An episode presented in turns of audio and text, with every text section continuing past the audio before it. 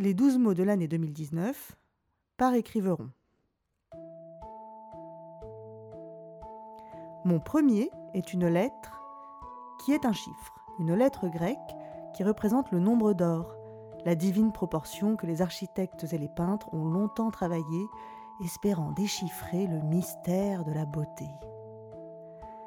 Fine ou de fond, mon deuxième peut couper la poire en deux, mais pas le souffle ni la parole. Elle peut trancher sans jamais prendre de décision. Et lorsqu'elle rencontre une apostrophe et un accent circonflexe, elle peut parfois être en peine. Mon troisième est le temps qu'il faut à la Terre pour effectuer sa révolution autour du Soleil.